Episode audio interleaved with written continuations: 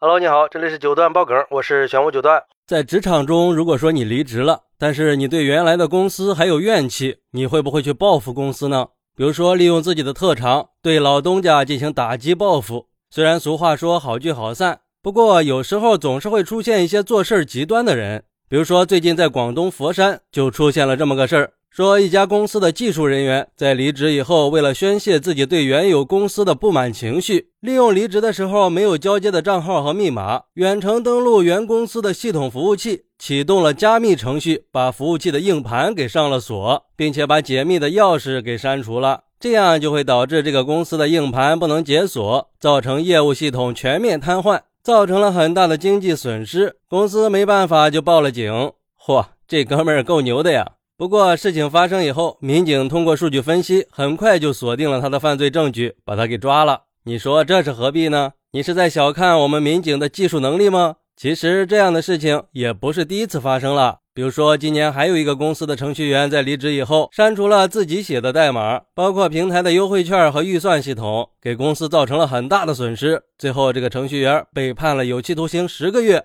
之前链家的九 TB 数据库被删除，也被判了七年。还有前两年闹得沸沸扬扬的燕飞鸿事件，因为山库跑路，导致项目被搁浅了八个多月。对于这样的事情，有网友就说了：“其实员工和公司有矛盾是很正常的，要么是觉得待遇不公，要么是在公司受了气。聪明的员工一般会比较理智的处理。很多员工在离职的时候，都会和原来的公司闹得很僵，甚至有些公司拖欠员工工资。这个时候，员工应该通过劳动仲裁和法律手段来保护自己的合法权益。”千万不要用这种过激的行为。都说冲动是魔鬼，但是就有一些员工会比较冲动，解决不了问题不说，甚至还走上违法犯罪的道路。还有网友说，这绝对是一个没有赢家的结局，公司不一定能挽回损失，这个程序员以后的人生也被他自己给毁了。作为一个 HR，我经常会有机会看到员工和公司的各种矛盾纠纷。我只想说，作为员工，永远永远不要拿自己的人生和前途做赌注，情绪化的去处理一些事情。